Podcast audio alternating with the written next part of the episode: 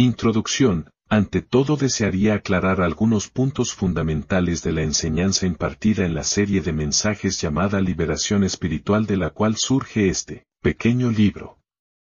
En el, segundo ayuno de este año, el Señor habló claramente a mi corazón que las situaciones que impiden el avance personal de los hermanos y general de la obra, era debido a la operación demoníaca, por lo cual comencé a estudiar e indagar más sobre este tema de la liberación espiritual. Años anteriores ya habíamos profundizado sobre este asunto, con sorprendentes testimonios y resultados, pero procurando el avance general. Fue un tema relegado sobre el cual dejé de enseñar, sin embargo esta palabra que Dios me habló me hizo enfocar nuevamente en la importancia de este tema y por esta causa surgió una nueva serie de mensajes y esta cartilla que corresponde a dichas enseñanzas. La posible demonización de un creyente es un asunto polémico y controversial.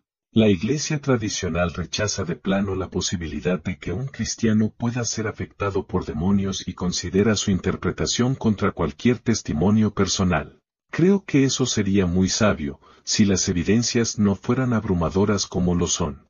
El evangelista Carlos Anacondia, que es un ministro de prestigiosa e innegable trayectoria, Dice que el 70% de las personas que recibe liberación en sus campañas son cristianos. De hecho, años atrás tuve el privilegio de trabajar en una de sus campañas en Quilmes y pude ver eso personalmente.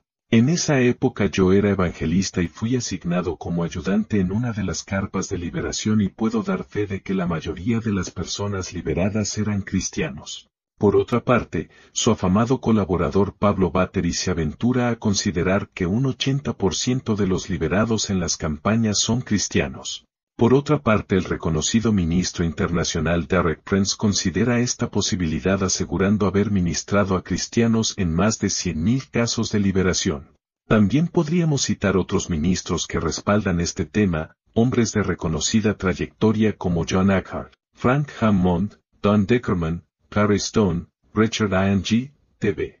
Joshua, John Bevere, Derek Prince, Neil Anderson, Don Basham, Doris Wagner, Rick Joyner, etc.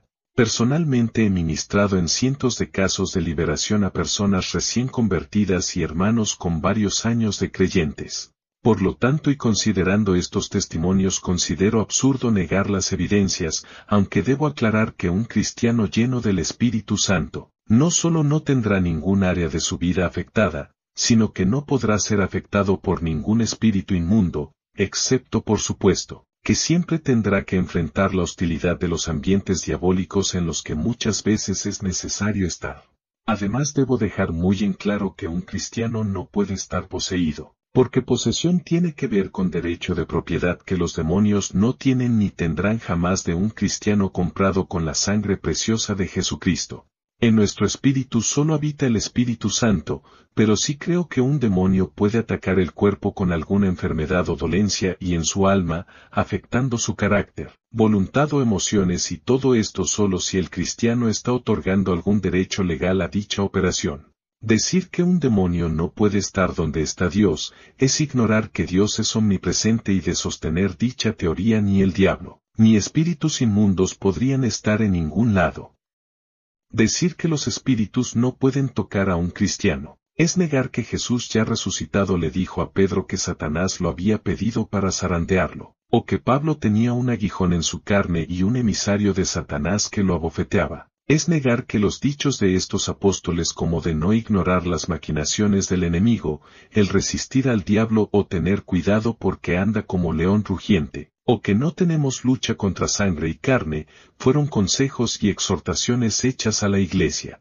Si el enemigo no pudiera tener acceso a ningún cristiano, no sería necesario tener cuidado, ni necesidad de hollar serpientes y escorpiones, pero bueno, tal vez algunos se sienten más seguros sin nombrar al diablo o sin procurar confrontarlo, pero personalmente no deseo actuar como la avestruz, que sí ve venir al enemigo. Esconde su pequeña cabeza en un pozo y deja su gran cuerpo a merced de dicho enemigo, tal vez lo hace pensando que si esconde la cabeza y no ve nada, estará segura. Pero sabemos que no es así, es preferible ver, defenderse y aún atacar a los enemigos, pero no actuar con pasividad.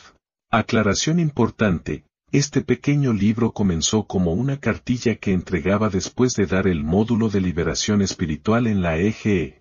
Está compuesto de conceptos totalmente personales y de pequeños conceptos o pensamientos de otros ministros, como por ejemplo los grupos de demonios detallados en el último capítulo. No todos esos ministros están citados en sus frases o conceptos, simplemente porque este material procuró ser una ayuda para hermanos que terminó trascendiendo por su importancia y luego fue imposible hacerlo porque no poseo detalles o la fuente de algunos conceptos. Entiendo que todo es del Espíritu Santo, pero creo en la necesidad de aclararlo, porque no me atribuyo la totalidad de las palabras de este libro, pero consideré su utilidad y por tal motivo lo pongo gratuitamente a disposición de todos ustedes. Capítulo 1 La iniquidad Los motivos por los cuales puede haber una influencia o una operación de demonios en algún área de nuestras vidas pueden ser 1. Iniquidad En primer lugar quisiera exponer claramente que, pecado, rebelión e iniquidad son cosas diferentes, cosas que Dios separa claramente en su palabra, pero la unidad que se le ha dado a estas cosas fue lo que ha mantenido desapercibida y oculta a la iniquidad. Es entonces por medio de esas diferencias que vamos a revelar la verdadera importancia de la iniquidad para una vida espiritual. Jehová, que guarda misericordia a millares, que perdona la iniquidad, la rebelión y el pecado, y que de ningún modo tendrá por inocente al malvado, que visita la iniquidad de los padres sobre los hijos y sobre los hijos de los hijos, hasta la tercera y cuarta generación. Éxodo 34, 6 al 10 La palabra iniquidad significa lo torcido iniquidad es la suma de todos los pensamientos torcidos, o la suma de la maldad que hay en el hombre. Hoy existe en la iglesia del Señor muchos problemas personales en los hermanos que, componen las diferentes congregaciones. La Biblia nos enseña claramente que en el mundo vamos a tener problemas, pero no estoy mencionando los problemas cuya fuente es un mundo lleno de maldad o de un sistema corrupto de opresión y muerte. Estoy haciendo referencia directa a los problemas que una y otra vez frustran los planes de aquellos que quieren servir a Dios con todo su corazón pero que una y otra vez se frustran ante las diversas circunstancias o debilidades que los mantienen en inoperancia total. Una gran parte de esos problemas que tanto perturban a aquellos que trabajan queriendo activar a los hijos de Dios en el servicio y no pueden hacerlo, se llama iniquidad. Lo que ha hecho posible a la iniquidad permanecer en lo oculto durante tanto tiempo, a pesar de que la Biblia habla tanto de ella, ha sido que en la iglesia del Señor siempre se trató con el pecado, hablando de él, exponiéndolo, exhibiéndolo y combatiéndolo. Pero el pecado no es el problema de fondo, sino el resultado visible de un verdadero problema. El pecado es el fruto visible que combatimos y que queremos exterminar cortándolo una y otra vez, pero frustrándonos en sus nuevas apariciones. El verdadero problema no es el pecado sino la iniquidad, que es la raíz de todo pecado mientras que en la iglesia se siga tratando y combatiendo el pecado que es el fruto y no la iniquidad que es la raíz que produce todos los pecados. Seguiremos navegando en la frustrante mediocridad de un pueblo cargado de buenas intenciones que siempre quiere, pero que muy pocas veces puede vivir lo que predica. El pecado es el fruto de la iniquidad, pero ella es la raíz que habita enredada en nuestro espíritu y produce el pecado que es lo visible de la maldad otro de los motivos que ha camuflado la iniquidad para seguir secretamente vigente han sido las malas enseñanzas heredadas e impartidas. Enseñanzas sin chequear o sin procesar por el camino profundo de las revelaciones.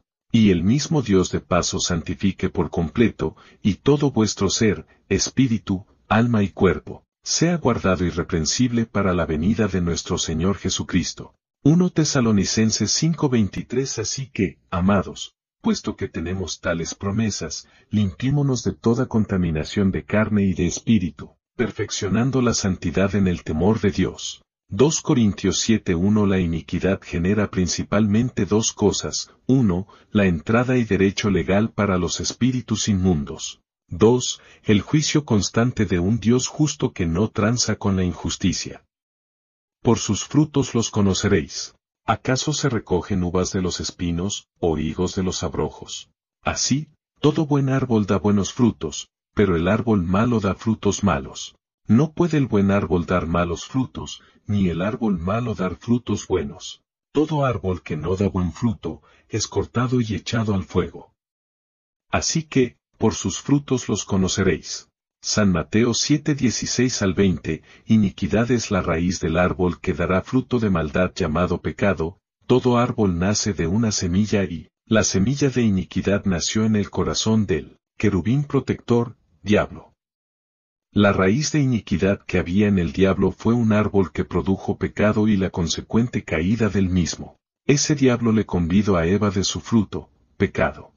Recordemos que de la abundancia del corazón habla la boca y cuando la serpiente le habló a Eva, le sembró una semilla de maldad. Ella le abrió su corazón y pronto produjo el fruto de pecado.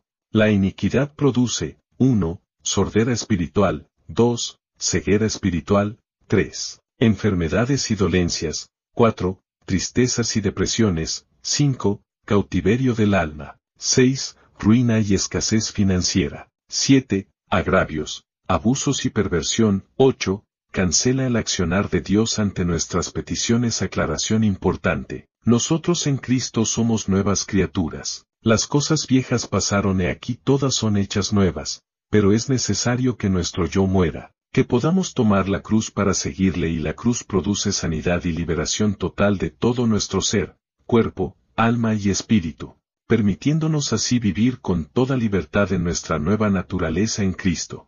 Tratar con nuestro cuerpo, nuestra alma o nuestro espíritu no es fortalecerlos para que gobiernen, sino para que puedan ser sometidos al gobierno del Espíritu Santo sin resistirle y alcanzar así toda plenitud, funcionando como verdaderos instrumentos de justicia. ¿Cómo quitar la iniquidad? El error más grande que podemos cometer en esta época es querer operar en las obras de la carne o de la ley, la forma de hacerlo es en su gracia. No podemos vencer la iniquidad y evitar el pecado con nuestras fuerzas. La revelación que nos da el Espíritu Santo a través de vivificar la palabra es para entender con plenitud el poder de la obra de Jesucristo que dijo consumado es. Su obra es total y más que suficiente. 1. Intimidad con Dios nos pone bajo su luz y es su luz y no nuestro análisis lo que nos llevará a toda verdad y justicia. Pero yo os digo la verdad, os conviene que yo me vaya, porque si no me fuera, el consolador no vendría a vosotros, mas si me fuere, os lo enviaré. Y cuando él venga, convencerá al mundo de pecado, de justicia y de juicio. De pecado, por cuanto no creen en mí, de justicia, por cuanto voy al Padre, y no me veréis más, y de juicio, por cuanto el príncipe de este mundo ha sido ya juzgado. Aún tengo muchas cosas que deciros, pero ahora no las podéis sobrellevar. Pero cuando venga el Espíritu de verdad, Él os guiará a toda la verdad, porque no hablará por su propia cuenta, sino que hablará todo lo que oyere, y os hará saber las cosas que habrán de venir. San Juan 16:13, 2. Una vez que hemos identificado la iniquidad solo tenemos que acercarnos con confianza a la obra consumada en la cruz del Calvario, pues Jesucristo cargó con nuestros pecados y también con las iniquidades. Angustiado él, y afligido, no abrió su boca, como cordero fue llevado al matadero, y como oveja delante de sus trasquiladores. Enmudeció, y no abrió su boca. Por cárcel y por juicio fue quitado, y su generación, ¿quién la contará? Porque fue cortado de la tierra de los vivientes, y por la rebelión de mi pueblo fue herido. Y se dispuso con los impíos su sepultura, más con los ricos fue en su muerte, aunque nunca hizo maldad, ni hubo engaño en su boca. Con todo eso, Jehová quiso quebrantarlo, sujetándole a padecimiento. Cuando haya puesto su vida en expiación por el pecado, verá linaje, vivirá por largos días, y la voluntad de Jehová será en su mano prosperada. Verá el fruto de la aflicción de su alma, y quedará satisfecho, por su conocimiento justificará mi siervo justo a muchos, y llevará las iniquidades de ellos. Isaías 53, 7 al 11 Porque seré propicio a sus injusticias, y nunca más me acordaré de sus pecados y de sus iniquidades. Hebreos 8, 13, 3. Reconocimiento y arrepentimiento son la llave. Pero no debemos reconocer el pecado porque este es el fruto visible, esto es fácil, el desafío de Dios es reconocer la iniquidad que es la raíz invisible. 4 debemos entender que iniquidad y justicia son polos opuestos y santificación no es buena conducta religiosa, sino gracia de Dios. Así también vosotros consideraos muertos al pecado, pero vivos para Dios en Cristo Jesús, Señor nuestro. No reine, pues, el pecado en vuestro cuerpo mortal, de modo que lo obedezcáis en sus concupiscencias, ni tampoco presentéis vuestros miembros al pecado como instrumentos de iniquidad, sino presentaos vosotros mismos a Dios como vivos de entre los muertos, y vuestros miembros a Dios como instrumentos de justicia. Porque el pecado no se enseñoreará de vosotros, pues no estáis bajo la ley, sino bajo la gracia. Romanos 6, 11 al 14 Iniquidad es la raíz de todo pecado y necesitamos desarraigarla definitivamente de nuestra vida. Esa es la tarea que solo puede hacer el Espíritu Santo. La falta de una verdadera intimidad y plena comunión con Dios ha impedido en la mayoría de los casos que el Espíritu Santo pueda tratar con profundidad con aquellas cosas que hemos heredado de nuestros antepasados y aquellas vivencias traumáticas que puedan haber ensuciado nuestro espíritu, de manera tal que hoy a pesar de la presencia del Espíritu Santo en nosotros podemos estar contaminados, cuando en realidad deberíamos estar viviendo y fluyendo en la nueva naturaleza de vida que hemos recibido en Cristo Jesús. Para limpiarnos de toda iniquidad, necesitamos obedecer la dirección del Padre, la tarea del Espíritu Santo y la obra consumada de Jesucristo en la cruz del Calvario.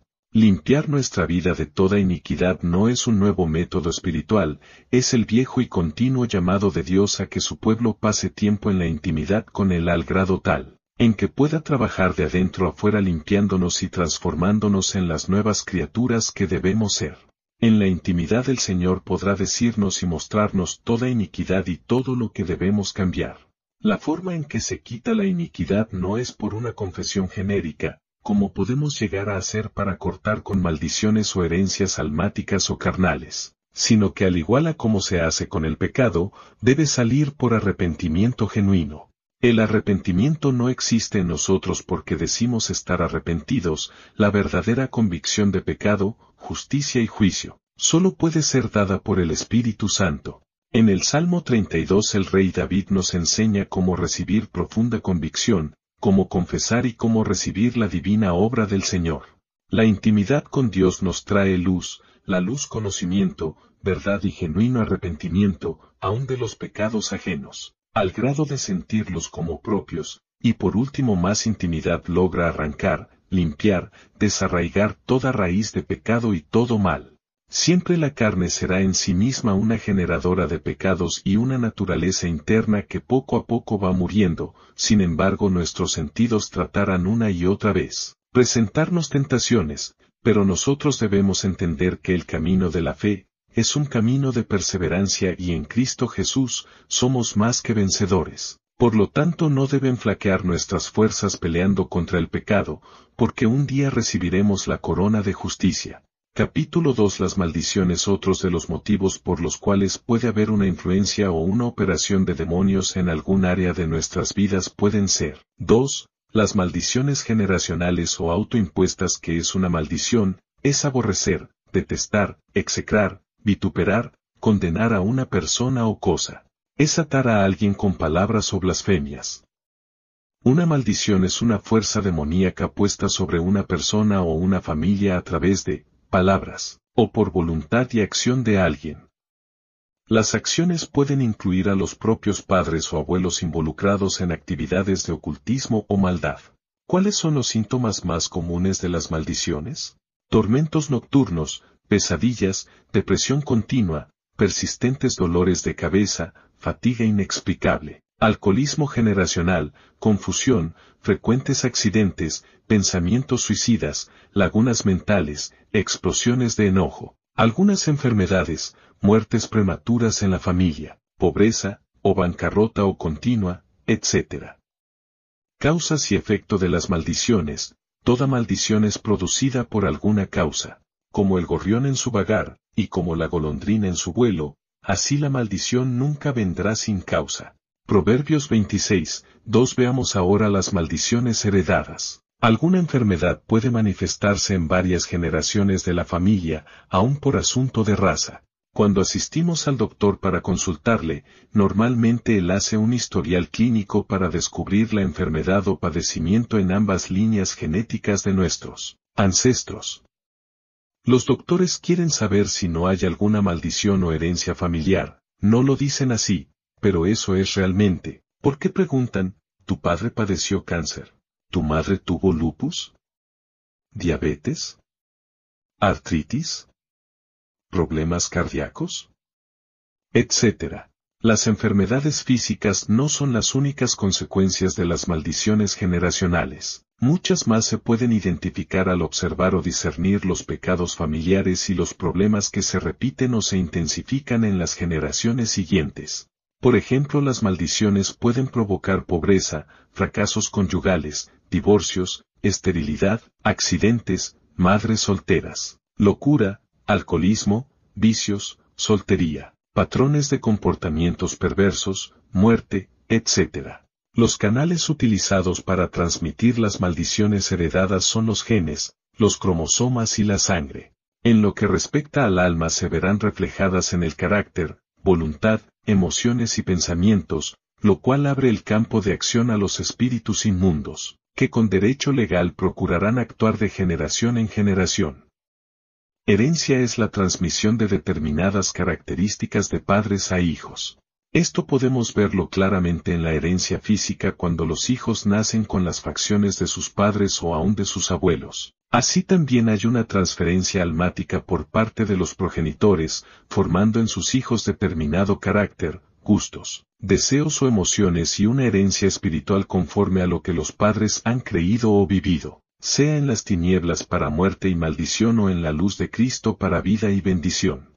El Señor nos da la oportunidad a cada uno de escoger entre la vida y la muerte, entre la bendición y la maldición. El tener que escoger, nos activa y nos compromete a un rol que definirá lo que recibiremos y lo que recibirán nuestras generaciones futuras. Las herencias pueden estar, pero nosotros recibimos vida nueva en Cristo Jesús, por lo tanto, no debemos padecerlas cuando son malignas, solo debemos cortarlas de una vez y procurar la maravillosa vida de Cristo. Confesión, actitud y acción dejarán libre y limpio el terreno para que Dios pueda sembrar su propósito eterno en nosotros, alcanzando así la vida y la bendición total en Cristo. Jesús, no estoy de acuerdo en que hagamos hincapié una y otra vez sobre las maldiciones, debemos cortarlas y vivir en la nueva vida que el Señor nos ha dado en Jesús donde la única herencia es vida y bendición. Oración de confesión, de perdón, restauración y libertad total, Padre, Dios poderoso y Rey, reconozco que Jesucristo es Señor y Salvador de mi vida y también mi libertador. En el nombre de Jesucristo es que clamo hoy a ti, para ponerme en paz con mi pasado. Quiero pedirte perdón por mis pecados y por los pecados y las maldiciones heredadas de mis padres y de los padres de ellos. Dios bendito atiende mis súplicas en el poderoso nombre de Jesús, te lo pido Señor. Quiero obtener libertad de todo patrón de comportamiento ajeno a tu palabra, de toda actitud distinta del carácter de Cristo. Dios eterno, mira lo que hay en mi corazón y mira lo que hay en mi pasado. Padre Celestial hago hoy, las paces con mi pasado. Quiero perdonar a mis antepasados, si no te conocieron, si no conocieron tu verdad, si no lo hicieron, quiero perdonarlos el día de hoy, quiero perdonar cada pecado de mis antepasados que pueda haberme afectado y desatar toda atadura provocada por ellos. Quiero vivir en una nueva dimensión de vida aplicando hoy la sangre de Cristo, sobre cada uno de esos pecados de mis antepasados para que la sangre de Cristo me limpie y limpie mi vida librándome de la muerte y la maldición del pecado. Así también sea la sangre y tu misericordia sobre mi descendencia, Padre intercedo en el nombre de Jesucristo por mis hijos, por mi descendencia, que sean totalmente libres para escoger caminar delante de ti, que no estén atados por mi pasado y que no generen ataduras con su caminar. Oh Dios que escuchas mis ruegos, reclamo para mi vida y mi descendencia todas las promesas de tu divina palabra, que toda maldición proveniente de pecado de generaciones anteriores sean el día de hoy canceladas, sean el día de hoy revertidas transformadas en bendición por la sangre de Jesucristo, por el nombre de Jesucristo. Dios Todopoderoso y fiel, entiendo que será suelta mi alma, que será libre mi vida, que será sanada mi vida, sanado mi cuerpo, sanado mis hijos, libres, porque al que el Hijo de Dios nos hizo libres. Hoy Señor, Creo que he recibido la libertad que proviene de tu mano a través de Jesucristo. Confieso con denuedo que hoy has transformado mi vida, me has hecho libre, libre, libre en el nombre del Padre, del Hijo y del Espíritu Santo. Amén.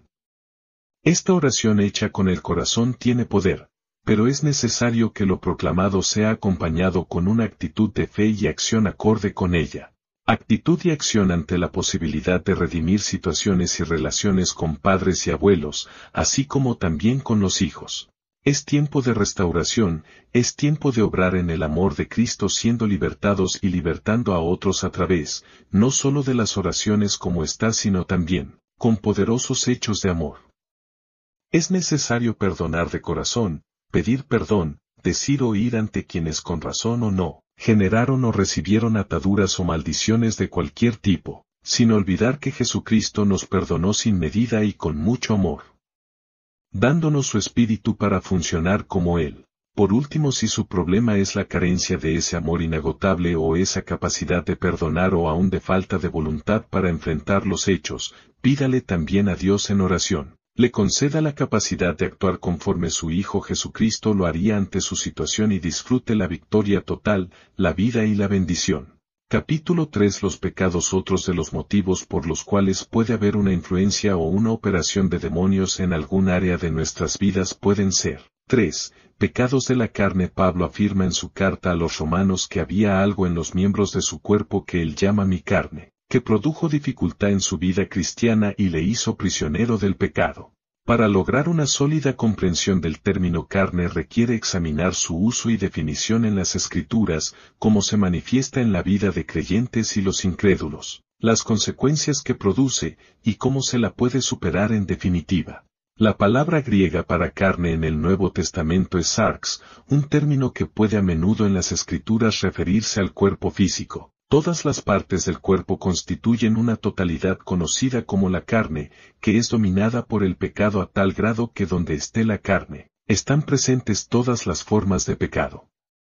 La Biblia dice que la naturaleza del hombre, tanto física como espiritual, eran buenas, sin embargo, ambas fueron afectadas negativamente por el pecado. El resultado final del pecado es una naturaleza que a menudo se denomina la carne en las escrituras es algo que se opone a Dios y busca gratificación pecaminosa. ¿Cómo se manifiesta la carne en los seres humanos? La Biblia responde a la pregunta de esta manera, digo, pues, andad en el Espíritu, y no satisfagáis los deseos de la carne porque el deseo de la carne es contra el espíritu, y el del espíritu es contra la carne, y estos se oponen entre sí, para que no hagáis lo que quisiereis. Pero si sois guiados por el espíritu, no estáis bajo la ley. Y manifiestas son las obras de la carne, que son, adulterio, fornicación, inmundicia, lascivia, idolatría, hechicerías, enemistades, pleitos, celos, iras, contiendas, disensiones herejías, envidias, homicidios, borracheras, orgías, y cosas semejantes a estas, acerca de las cuales os amonesto, como ya os lo he dicho antes, que los que practican tales cosas no heredarán el reino de Dios. Gálatas 5:16 al 21 La Biblia dice que vivir en la carne produce una serie de consecuencias desafortunadas. En primer lugar, la Escritura declara que aquellos que viven según la carne, y que no desean cambiar o arrepentirse de su conducta pecaminosa, experimentarán la separación de Dios en esta vida y en la siguiente, pero ¿qué fruto teníais de aquellas cosas de las cuales ahora os avergonzáis? Porque el fin de ellas es muerte.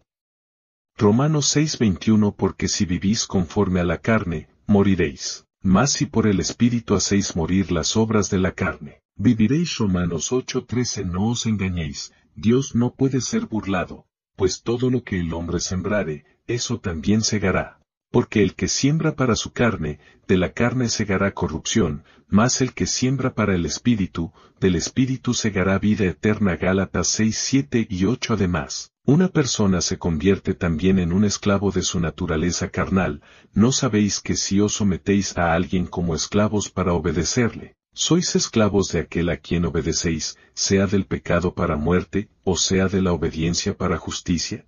Romanos 6:16 El hecho del asunto es que obedecer la carne siempre resulta en quebrar la ley moral de Dios. Sin embargo, en un sentido muy real, una persona nunca puede romper la ley moral de Dios, aunque sin duda puede desobedecerla. Por ejemplo, una persona puede subir en un tejado, atar un cabo alrededor de su cuello y saltar desde el techo con la esperanza de romper la ley de gravedad. Sin embargo, pronto aprenderá que no puede volar, él no puede violar la ley de la gravedad, y lo único que se rompe al final es el mismo, mientras demostrando la ley de la gravedad en el proceso. Lo mismo es cierto de las acciones morales. Una persona puede desobedecer la ley moral de Dios a través de una vida carnal, pero solo probará la ley moral de Dios verdadero por romperse a sí misma de alguna manera por su propio comportamiento. Los pecados de la carne no solo son generados por la influencia diabólica que opera en el mundo, sino que la práctica de dichos pecados permiten la operación demoníaca en las personas y por eso es tan importante arrepentirnos de dichas conductas pecaminosas y vivir en la plenitud y la justicia de Dios. Tres pasos para vencer los pecados de la carne, la Biblia proporciona un proceso de tres pasos para superar la carne y el restablecimiento de uno mismo en una relación correcta con Dios. El primer paso es una caminata de honestidad donde una persona reconoce su comportamiento pecaminoso delante de Dios. Esto implica estar de acuerdo con lo que dice la Biblia acerca de todos los nacidos de padres humanos. Las personas son pecadores y entran al mundo en una relación rota con el Dios que les hizo. Si decimos que no tenemos pecado, nos engañamos a nosotros mismos, y la verdad no está en nosotros. Si decimos que no hemos pecado, le hacemos a él mentiroso, y su palabra no está en nosotros. Un Juan 1 8 al 10 El siguiente paso es caminar en el Espíritu, que implica invocar a Dios para la salvación y recibir su Espíritu Santo que faculta a una persona a vivir correctamente delante de Dios y no obedecer los deseos de la carne. Con Cristo estoy juntamente crucificado, y ya no vivo yo, mas vive Cristo en mí, y lo que ahora vivo en la carne, lo vivo en la fe del Hijo de Dios el cual me amó y se entregó a sí mismo por mí. Gálatas 2.20 Así también vosotros consideraos muertos al pecado, pero vivos para Dios en Cristo Jesús, Señor nuestro. Romanos 6.11 Digo, pues, andad en el Espíritu, y no satisfagáis los deseos de la carne. Gálatas 5.16 Sino vestíos del Señor Jesucristo, y no proveáis para los deseos de la carne. Romanos 13:14 El último paso es una caminata de muerte, donde la carne pasa hambre de sus deseos para que eventualmente muere. Aun cuando una persona nace de nuevo por el Espíritu de Dios, él debe entender que aún posee la vieja naturaleza con sus deseos que batallan con la nueva naturaleza y los deseos que provienen del Espíritu. Desde un punto de vista práctico, el cristiano deliberadamente evita alimentando la vieja naturaleza carnal y en su lugar practica nuevos comportamientos que son conducidos por el espíritu, sino que golpeo mi cuerpo, y lo pongo en servidumbre, no sea que habiendo sido heraldo para otros, yo mismo venga a ser eliminado. 1 Corintios 9:27 Haced morir, pues, lo terrenal en vosotros, fornicación, impureza, pasiones desordenadas, malos deseos y avaricia, que es idolatría Colosenses 3:5 Pero los que son de Cristo han crucificado la carne con sus pasiones y deseos. Gálatas 5:24 Aunque la lucha será muy real, algo que la Biblia hace claro, los cristianos han sido asegurados por Dios que Él les traerá éxito eventual sobre la carne. De esta forma le quitaremos todo campo de acción a los espíritus inmundos. Estando persuadido de esto, que el que comenzó en vosotros la buena obra, la perfeccionará hasta el día de Jesucristo Filipenses 1 6 capítulo 4 El rechazo otros de los motivos por los cuales puede haber una influencia o una operación de demonios. En algún área de nuestras vidas pueden ser.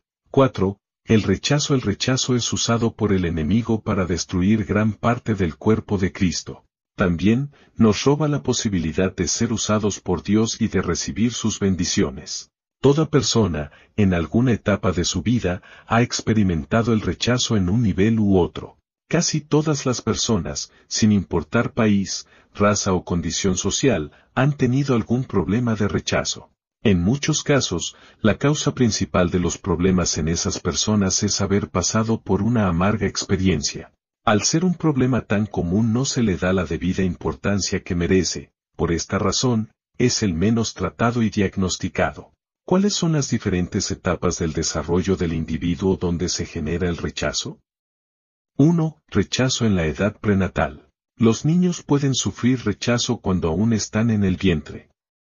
Ellos son seres espirituales y pueden percibir todos los problemas emocionales de su madre. Hay mujeres que quedaron embarazadas por diferentes motivos, violaciones, actos de incesto, adulterio, fornicación o sexo no deseado. Cualquiera de estas circunstancias genera en la madre un rechazo al embarazo, y esto repercute directamente en las emociones de ese bebé. Las circunstancias que rodean a la mujer embarazada y su actitud hacia la criatura traen influencia al útero donde está el niño o la niña. Este rechazo se crea, particularmente, si hay una preferencia de parte de los padres por un determinado género en el bebé, femenino o masculino. Un parto difícil también causa sentimiento de rechazo. 2. Rechazo en la edad de la niñez, falta de atención y cuidado de parte de los padres, especialmente de la madre, adopciones, impedimentos físicos, comparación entre hermanos, palabras hirientes y crítica, constante de parte de sus padres y de su familia, abuso físico, sexual y emocional, falta de interés, no es escuchado ni protegido, sobreprotección, falta de amor caricias y halagos, control y dominio excesivo, abandono de los padres, sustitución de amor por regalos, hogares destruidos, divorcios, entre otros tres.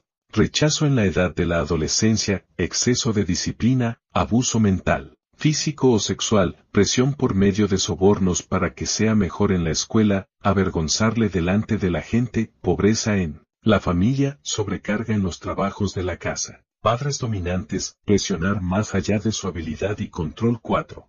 Rechazo en la edad adulta, culpabilidad por un embarazo no deseado, un aborto planificado o no planificado, inhabilidad para lidiar con el menosprecio, vergüenza por un complejo físico, desastres financieros, ser aislado de la familia o ser enviado a un convento, la inhabilidad para comunicarse de forma efectiva 5 rechazo en el matrimonio, muerte de uno de los cónyuges, divorcio, infidelidad por parte de uno de los cónyuges, crueldad mental, física o sexual, inhabilidad para tener hijos. Existen tres tipos de rechazo. 1. Raíz de rechazo, generado antes del nacimiento o en la niñez. 2. El rechazo de uno mismo, generado por complejos o inseguridades sufridas. 3. El temor al rechazo, generado por las experiencias con terceros, ¿cómo ser libre del rechazo? Lo primero que tiene que entender una persona que ha sido rechazada, es que Jesucristo fue rechazado para que fuéramos aceptados en Él. Jesús experimentó el rechazo, la soledad, los dolores, la angustia y las traiciones, su mismo pueblo lo rechazó. Él soportó todo esto para que recibiéramos liberación del rechazo. Renunciando al rechazo, una persona que está oprimida o influenciada y desea con todo su corazón ser libre, debe estar segura de que no tiene falta de perdón contra alguien. Estar consciente de que no tiene falta de arrepentimiento en su vida. Dejar de vivir en pecado. Pasos para ser libres del rechazo. 1.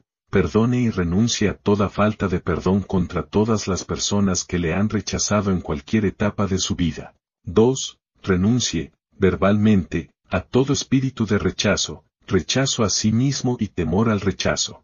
Renuncia a toda maldición generacional hereditaria de rechazo que viene a través de la línea sanguínea de sus padres y antepasados, y ordene a todo espíritu detrás de esa maldición que se vaya en el nombre de Jesús.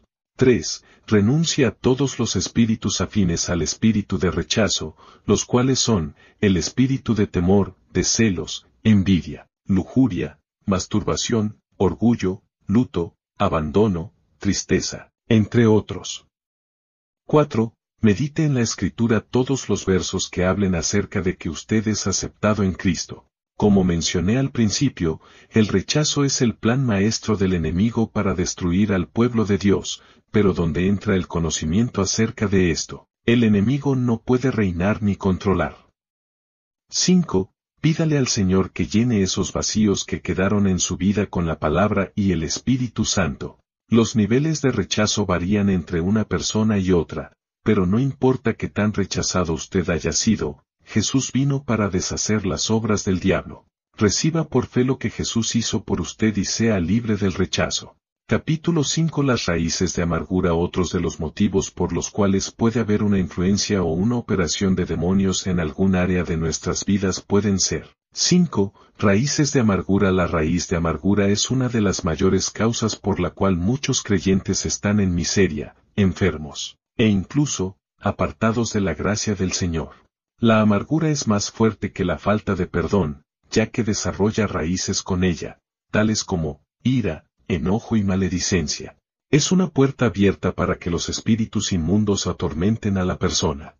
Si usted hizo de corazón los pasos aconsejados en el punto anterior respecto del rechazo, sin dudas le será fácil ser libre de toda raíz de amargura. Pero considero muy importante que analicemos e identifiquemos cómo opera la raíz de amargura y los daños que puede producir en nuestra vida espiritual, además de generar y permitir la perversa operación de demonios. Mirad bien, no sea que alguno deje de alcanzar la gracia de Dios, que brotando alguna raíz de amargura, os estorbe, y por ella muchos sean contaminados. Hebreos 12.15 ¿Qué es la raíz de amargura? La amargura es una angustia del alma, es estar triste, desanimado y en desesperación, es sufrir una decepción y sentirse sin esperanza. Es como se siente el alma por circunstancias que nos sobrecogen y que no podemos cambiar es tener una profunda tristeza y resentimiento, acompañada de hostilidad e ira reprimida. La amargura es un resentimiento que viene a ser el veneno del alma y va contaminando todo hasta que destruye la vida de Dios en nosotros. También, acaba los valores de la personalidad y al hombre en su totalidad. La amargura es la única contaminación que hace olvidar toda buena obra que Dios y las personas hayan hecho en nosotros. La raíz de amargura es el semillero fértil del enemigo, del cual él toma ventaja. ¿Cuáles son las causas de la amargura? Cuando se nos ha sido quitado algo o hemos perdido algo. Cuando tenemos circunstancias que no podemos cambiar. Cuando alguien nos ha herido emocionalmente. Una de las razones por las cuales viene la amargura es por las heridas del pasado. Por tal razón, cuando viene una ofensa a nuestra vida, se debe perdonar inmediatamente y no permitir que el sol se ponga sobre el enojo. Las heridas deben ser sanadas lo más pronto posible. ¿Cómo nos deshacemos de la raíz de amargura? Sacando algo bueno de todo lo malo que nos haya sucedido. Tome la decisión de perdonar y de pedir perdón a Dios y a las personas que sabe que ha ofendido. Le sugiero leer y cumplir con el punto siguiente de este manual, haga una lista de personas que le hayan herido o le hayan robado algo. Exprese su perdón en forma de confesión. Por favor, sea específico con cada palabra y circunstancia con la cual fue herido, y añada si le han quitado algo o hubo alguna situación que lo ha podido sobrecoger.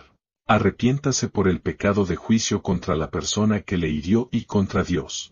Cuando hay falta de perdón y amargura en nuestra vida, juzgamos a las personas y eso se convierte en pecado, abriéndole así una puerta al enemigo.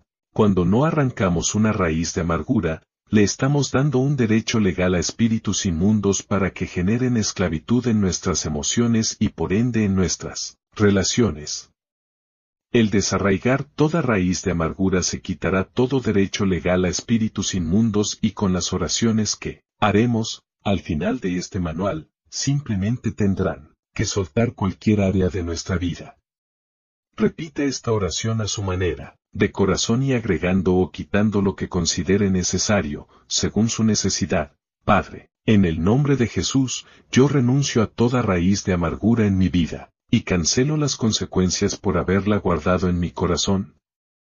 Yo perdono a, por, Señor, te entrego todo mi dolor y la herida que fue abierta por esa causa. Renuncio al derecho de vengarme, y por el contrario, bendigo a todos aquellos que me hirieron. Señor, yo renuncio a toda raíz de amargura, ira, odio, rencor, maledicencia, celos y me declaro libre, en el nombre de Jesús. Amén. La amargura puede ser algo terrible para su vida. Aprenda a ser un perdonador y confíe en el Señor. Las circunstancias que no puede cambiar, Él las cambiará por usted. Si ha perdido algo, Él se lo devolverá de una manera u otra, pero no deje que una falta lo lleve hasta una raíz de amargura. Dios tiene planes muy lindos para usted. No se detenga quisiera mencionar que si alguien sufrió el rechazo y se generó en su vida una raíz de amargura, es muy posible que viva el doble ánimo. Dicho comportamiento de pendular entre dos sensaciones, sentimientos o intenciones opuestas es el resultado de algo no resuelto, lo cual evidencia la operación de espíritus inmundos. Capítulo 6 La falta de perdón Otros de los motivos por los cuales puede haber una influencia o una operación de demonios en algún área de nuestras vidas pueden ser. 6. Falta de perdón hemos visto de qué manera el enemigo utiliza y aprovecha toda experiencia conflictiva o dolorosa de nuestra vida para generar áreas de esclavitud y vimos la gran importancia que tiene en todo esto el poder perdonar, porque el perdón libera y cuando hay perdón, el enemigo no tiene derecho legal para operar. También debo aclarar que nadie tiene derecho a obligar a nadie a perdonar, ni siquiera por ser cristiano. Todos tenemos un libre albedrío que podemos utilizar, escogiendo no perdonar, pero sin duda alguna recibiremos lo que hemos sembrado. Tenemos derecho a la misericordia de Dios, pero si reclamamos justicia para otros, también tendremos la justicia que merecemos. Bienaventurados los misericordiosos, porque ellos alcanzarán misericordia. San Mateo 5 7 3 versículos sobre el perdón. Hay tres versículos en el capítulo 18 del libro de San Mateo que muy frecuentemente sacamos de contexto al utilizarlos por separado, sin reparar en el hecho de que Jesús estaba hablando de temas relacionados y fundamentalmente del perdón y no deja de hacerlo. Tome su Biblia y lea conmigo el capítulo 18 y verá que del versículo 1 al versículo 5 Jesús habla sobre quién es el mayor. Del versículo 6 al versículo 9 sin detener su charla, habla sobre las ocasiones de caer, del versículo 10 al versículo 14 habla sobre la parábola de la oveja perdida y sin detener su enseñanza, del versículo 15, al final del capítulo en el versículo 35, habla del perdón sin cambiar de tema. Ahora bien, Preste atención a los versículos 18, 19 y 20, los cuales utilizamos muy a menudo en otro contexto diferente al del perdón. No digo que no puedan utilizarse en otro contexto o ante otra situación, pero no debemos perder de vista su gran significado al momento de utilizarlos en su contexto original. El perdón.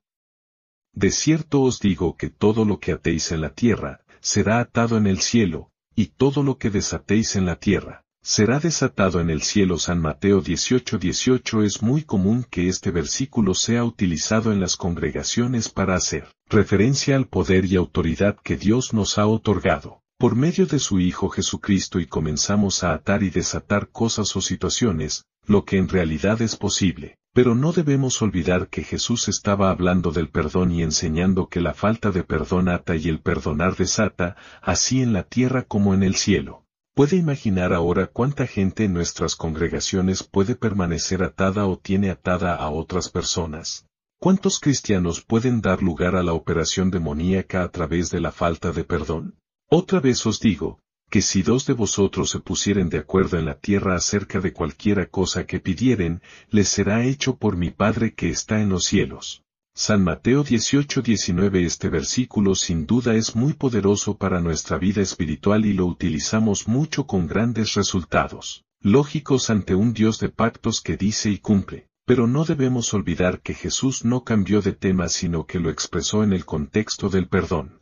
El tomar conciencia de ello, nos hará entender aún más la importancia del perdón para la autoridad, el poder y la victoria en nuestras vidas porque donde están dos o tres congregados en mi nombre, allí estoy yo en medio de ellos. San Mateo 18:20 de seguro también recordó las muchas veces que utilizamos este versículo para anunciar la presencia de Dios en nuestras reuniones. Y no está mal, pero no debemos olvidar tampoco en este caso que Jesús continúa hablando del perdón y de la importancia del mismo a la hora de convocar su presencia.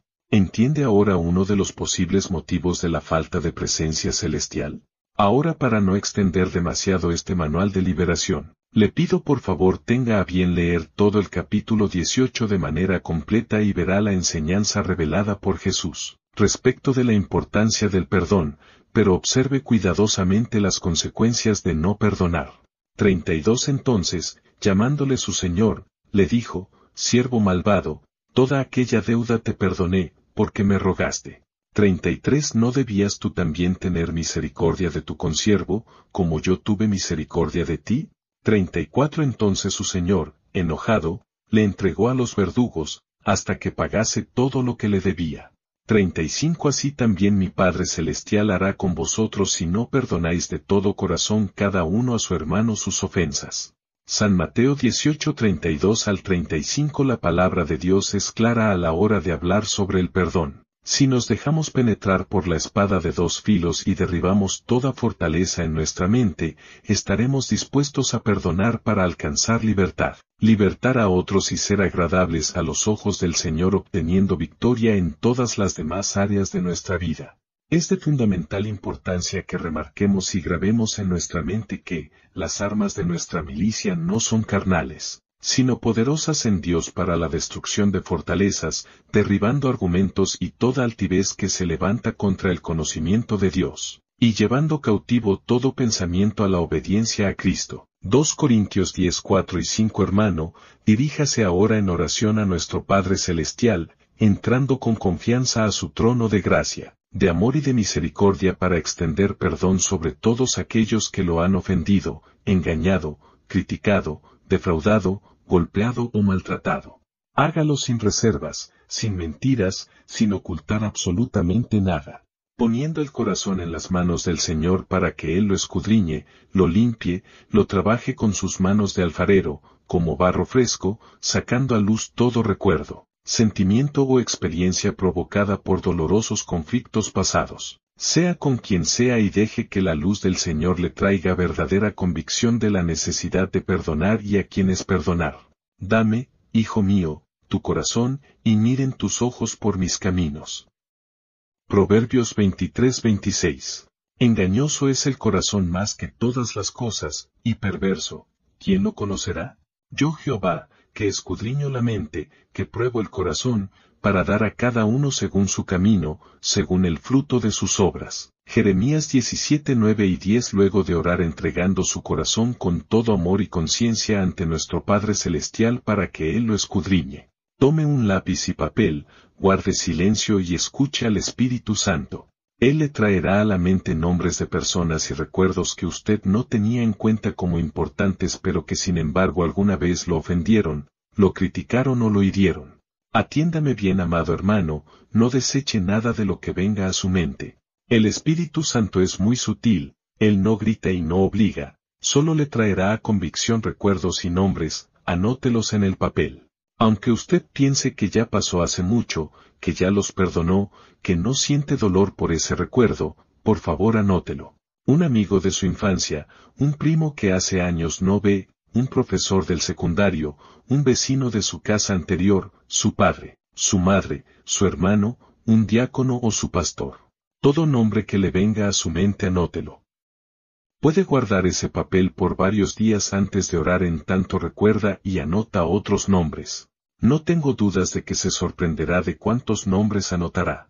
A la hora de orar y extender perdón, no ponga límite alguno como Dios no lo puso con nosotros y si está pensando que solo le saldrán palabras pero que no siente en su corazón Él. Poder hacerlo, está bien, siempre y cuando en su corazón también diga, Señor ayúdame a vencer. Produce el querer rendirme. Dios honra eso. También pídale al Señor perdón por el pecado de juzgar a otros y pídale además le recuerde siempre no caer nunca más en pensamientos negativos. Tome un momento antes de orar buscando la presencia del Espíritu Santo, invitándolo a venir sobre su vida de manera que lo llene por completo. No intente hacerlo con sus fuerzas religiosas o por su fuerza de voluntad, pues sin la ayuda del Espíritu Santo no podrá hacerlo de manera efectiva. Puede usted tomar como ejemplo esta oración adaptándola a su necesidad. Amado Padre que estás en los cielos, te adoro y me inclino a ti con un renovado sentido de gratitud por tu provisión completa en Jesús. Es tan poderosamente estimulante ser recordado por tu palabra que mis pecados están completamente pagados, mi quebrantado pasado, completamente perdonado, mi lista de fracasos, completamente destruida, todas mis transgresiones y desobediencias, olvidadas. Es tan hermoso el saber que has escogido misericordia en vez de juicio para conmigo que yo hoy quiero extender el regalo del perdón sobre aquellos que me han lastimado aunque no lo merezcan. Quiero derrotar al enemigo y quitarle sus derechos legales, levantándome con el estandarte de la sangre de Jesús sobre mí y sobre toda circunstancia vivida. Padre, elijo perdonar a los que han pecado contra mí y me han herido tan profundamente. Especificar personas y circunstancias, los perdono incondicionalmente, entendiendo que todas las cosas me están ayudando para bien. Escudriñame, oh Dios, y conoce mi corazón. Pruébame y conoce mis inquietudes, y ve si hay en mi camino malo y guíame en el camino eterno. Y así como tú me has perdonado me perdono a mí mismo por mis fracasos y errores. Lo suelto todo. Oro para que rompas cualquier otro yugo que no sea el tuyo. Quiero ser tu discípulo, tu siervo y tu amigo. Permite que la unción de tu Espíritu Santo rompa cualquier atadura y libere mi espíritu para servir a tu propósito y adorar tu santo nombre. Señor, rompo todas las cuentas por cobrar y las echo al pie de la cruz. Tu gracia es suficiente para mí. Lo que yo suelto hoy en la tierra será desatado en el cielo, y yo lo suelto todo en tus poderosas manos. Te pido ahora, Señor, te muevas poderosamente en mi vida. En el nombre de Jesús. Amén. Si usted oró con su corazón en las manos del Rey de Gloria, ha quedado libre de toda atadura cancelando y anulando todo derecho del enemigo sobre su vida, ha cerrado toda puerta espiritual a la posible operación demoníaca, lo ha hecho con el poder de la gracia divina, por la obra consumada de Jesucristo y con su preciosa sangre. Cuando Dios nos perdonó a nosotros, automáticamente nos honró con su amistad. San Juan 15:15, nos puso anillo nuevo, calzado y vestido nuevo. Nos hizo sus hijos, San Juan 1.12, nos hizo sal de la tierra, San Mateo 5.13, nos hizo luz para el mundo, San Mateo 5.14, nos hizo templo de su espíritu, 1 Corintios 6.19, nos hizo un espíritu con él, 1 Corintios 6.17, miembros del cuerpo de Cristo, Efesios 5.30, ministros de la reconciliación, 2 Corintios 5.18, santos, Filipenses 1.1, piedras vivas, 1 Pedro 2.5, reyes y sacerdotes, Apocalipsis 1.6, e innumerables privilegios tan inmerecidos como el mismo perdón. Él no nos dijo y no nos dice en nuestros errores diarios, está bien hijo, te perdono pero de ahora en adelante vos en tu casa y yo en la mía. No haga eso a quienes ha perdonado y si lo ha hecho así, vuelva a perdonar a la manera de Dios. A su tiempo, procure hablar con aquellos que ha perdonado. Recuerde que ellos no pueden venir a usted. Capítulo 7 Las experiencias de vida Otros de los motivos por los cuales puede haber una influencia o una operación de demonios en algún área de nuestras vidas pueden ser 7. Las experiencias de vida que pueden no involucrar a terceros, pero definen un destino. Las diferentes experiencias de vida que podamos tener marcan definitivamente una personalidad, un carácter y una estima por nosotros mismos. Pero sin dudas las buenas experiencias no asimiladas correctamente o los traumas provocados por una mala experiencia, pueden dar lugar a la operación de espíritus inmundos en nuestras vidas. Por ejemplo, una niñez, infancia o juventud rodeados de riquezas, éxitos o privilegios, si no es respaldada con una sabia educación y contención, pueden generar orgullo, soberbia o arrogancia o pecados similares que pueden dar lugar a espíritus inmundos que provoquen una terrible esclavitud a través de una exagerada alta estima. Por otra parte, una niñez, infancia o juventud rodeados de pobreza, necesidades, fracasos y discriminación, si no se tiene contención o amor, pueden generar complejos, temores, o baja autoestima, que pueden dar lugar a la operación de espíritus inmundos. ¿Qué es la baja o alta autoestima? Es tener un concepto, una opinión, una mentalidad o percepción más baja o más alta de uno mismo de lo que en realidad se debe tener. Es pensar menos o más de lo que Dios ve en nosotros y de lo que nosotros debemos ver. Es una visión distorsionada de lo que somos, tenemos y podemos. Digo, pues, por la gracia que me es dada, a cada cual que está entre vosotros que no tenga más alto concepto de sí que el que debe tener, sino que piense de sí con cordura, conforme a la medida de fe que Dios repartió a cada uno. Romanos 12.3 Moisés de joven fue criado en la familia de Faraón y con todas las riquezas, privilegios y libertades que tenían en el palacio y la familia real. Eso elevó su estima más allá de lo normal. Y fue enseñado Moisés en toda la sabiduría de los egipcios, y era poderoso en sus palabras y obras. Cuando hubo cumplido la edad de cuarenta años, le vino al corazón el visitar a sus hermanos, los hijos de Israel. Y al ver a uno que era maltratado, lo defendió, e hiriendo al egipcio, vengó al oprimido. Pero él pensaba que sus hermanos comprendían que Dios les daría libertad por mano suya, mas ellos no lo habían entendido así. Hechos 7:22 al 25 en este pasaje vemos que era poderoso en palabras y en obras y que además se creía capaz de librar a los hebreos de su esclavitud. Luego de esto debió escapar y fue procesado en el desierto cuidando ovejas durante 40 años, lo cual impactó totalmente en su estima personal, cayendo en el otro extremo, el de la baja autoestima. Eso hizo que al momento en que Dios lo llamó y lo comisionó para libertar a los hebreos se excusara de varias maneras dando evidencia de su baja autoestima. 1. Excusa de inhabilidad física entonces dijo Moisés a Jehová, y ay, Señor. Nunca he sido hombre de fácil palabra, ni antes, ni desde que tú hablas a tu siervo, porque soy tardo en el habla y torpe de lengua. Éxodo 4.12, excusa de falta de valor, no soy nadie. Entonces Moisés respondió a Dios, ¿quién soy yo para que vaya a Faraón y saque de Egipto a los hijos de Israel? Éxodo 3.11.3, excusa de comparación negativa con otros, cualquiera es mejor que yo. Y él dijo, ay, Señor, envía, te ruego, por medio del que debes enviar. Éxodo 4.13.4, excusa de incredulidad entonces Moisés respondió diciendo, He aquí que ellos no me creerán, ni oirán mi voz, porque dirán, no te ha aparecido Jehová. Éxodo 4.1 Los hebreos por su parte vivieron en esclavitud durante varias generaciones y esas experiencias los marcaron y los condicionaron para atreverse a conquistar la tierra prometida, la baja autoestima, los limitó y los terminó condenando a la muerte en el desierto.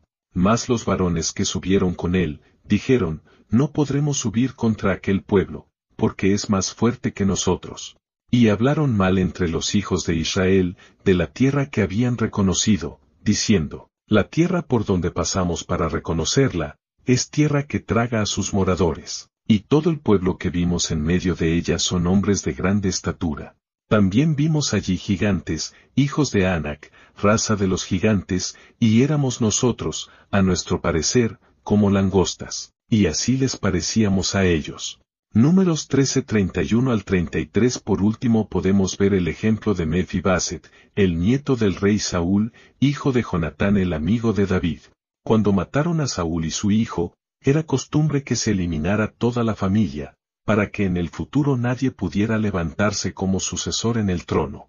La niñera trató de salvar a Mefibaset y al huir se le cayó quebrando sus tobillos y dejándolo inválido de por vida, cuando pasaron los años. David siendo rey preguntó si no había quedado alguien de la casa de su amigo Jonatán de quien pudiera hacer misericordia y ahí se enteró de la existencia de Mephibaset. Lo mandó a buscar y lo trajo a su palacio y esto fue lo que aconteció, y le dijo David, no tengas temor, porque yo a la verdad haré contigo misericordia por amor de Jonatán tu padre, y te devolveré todas las tierras de Saúl tu padre, y tú comerás siempre a mi mesa. Y él inclinándose, dijo, ¿quién es tu siervo, para que mires a un perro muerto como yo? 2 Samuel 9, 7 y 8 Evidentemente las experiencias de su pasado habían marcado a Mephibaset con amargura y una evidente baja autoestima, al grado de considerarse tristemente como un perro muerto, cuando en realidad había sido el nieto del rey, futuro heredero del trono, solo que las circunstancias de la vida lo marcaron despiadadamente. La alta autoestima y la baja autoestima son el caldo de cultivo ideal para la operación de demonios, que nos enaltecen o nos acomplejan y condicionan de por vida. Por eso tenemos que encontrar el equilibrio en Cristo y pensar como Dios piensa, debemos renunciar a las experiencias del pasado, buenas o malas y ser libres para alcanzar plenitud de vida. Les aconsejo leer atentamente el Salmo 139 y meditar en el amor de Dios en su estima por nosotros y el propósito de vida que ha diseñado para nuestro futuro. Capítulo 8 Los espíritus inmundos Otros de los motivos por los cuales puede haber una influencia o una operación de demonios en algún área de nuestras vidas pueden ser 8. Espíritus que abren puertas a otros espíritus. En los puntos anteriores hemos analizado por qué causas y cómo pueden llegar a operar espíritus inmundos en la vida de las personas y de cómo detectarlos y ser libres de ellos, recordemos que la liberación es el pan de los hijos y es un proceso que todos los cristianos debemos vivir. Pero es importante considerar que dichos espíritus que logren operar en la vida de una persona pueden estar aferrados y activos durante años y algunos de esos espíritus pueden generar comportamientos o fortalezas que le abran puertas a otros espíritus que utilizan los derechos otorgados por los que ya están operando. Recordemos que el mundo espiritual opera con legalidad y el diablo a pesar de ser ladrón aprovechará toda oportunidad de derecho adquirido por la ignorancia y los traumas de las personas, para operar en sus vidas y abrir nuevas puertas para mayor esclavitud. Cuando una persona ha sufrido esta situación, puede necesitar de un proceso diferente y revelacional para su liberación, porque en algunos casos es necesario identificar y echar fuera algunos demonios para que salgan los otros que utilizaron a los primeros. Recordemos que una persona puede tener miles de demonios. Tomemos como ejemplo el caso del Gadareno, que tenía una legión, entendiendo que es un caso extremo, pero válido para saber que los demonios pueden ser muchos. Otro ejemplo es el de María Magdalena, la que fue liberada de siete demonios. Habiendo, pues, resucitado Jesús por la mañana, el primer día de la semana, apareció primeramente a María Magdalena, de quien había echado siete demonios.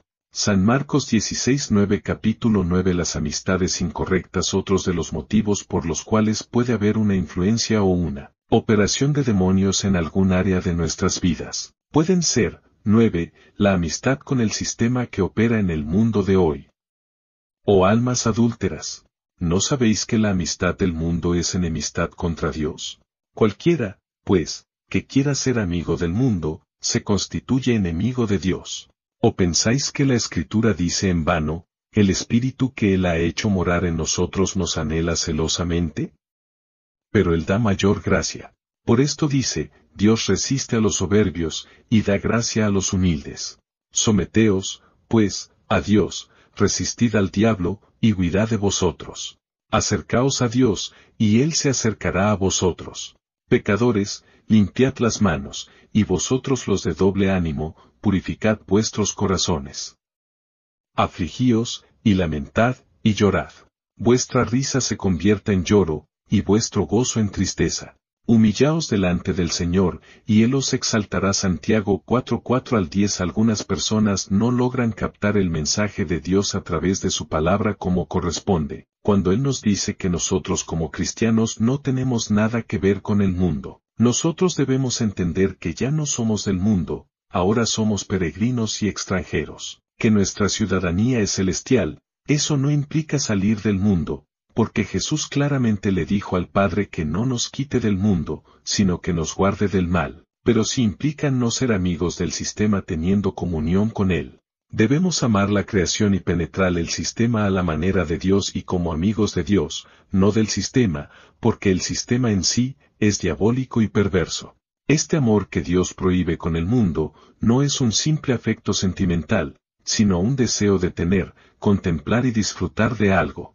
Satanás tiene bien organizado el mundo, emplea conceptos tales como la filosofía, la psicología, los gobiernos, la educación, la música, el cine, la radio, la televisión, el arte de la medicina, la ciencia, el deporte, la agricultura, los medios de diversión. Todo esto lo hace con el único interés de apartar al ser humano de Dios. Por eso debemos tener cuidado, no es necesario que salgamos del mundo pero es importante de que el mundo no esté en nuestro corazón.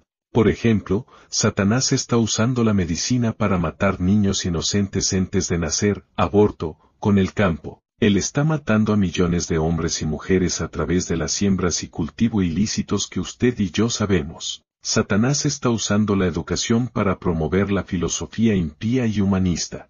Nosotros como creyentes debemos estar conscientes que detrás de cada empresa humana hay espíritus o poderes que se mueven contra Dios y su palabra. No hay nada que escape de las manos de Satanás, todo aquello que está lejos de Dios, está bajo el control demoníaco.